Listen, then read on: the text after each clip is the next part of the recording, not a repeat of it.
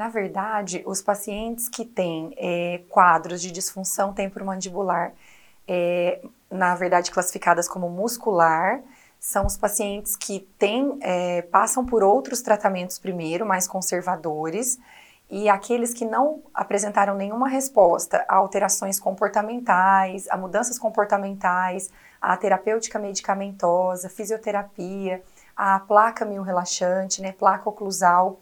quando não houve uma melhora na qualidade de vida desses pacientes com os tratamentos convencionais menos invasivos, a toxina botulínica entra sim como mais uma opção de coadjuvante aí no tratamento dessas disfunções de ordem muscular.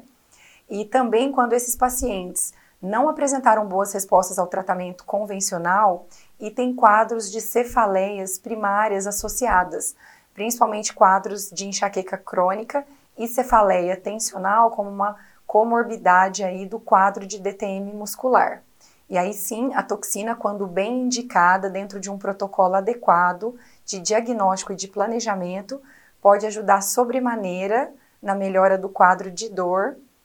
e também na qualidade de vida do paciente.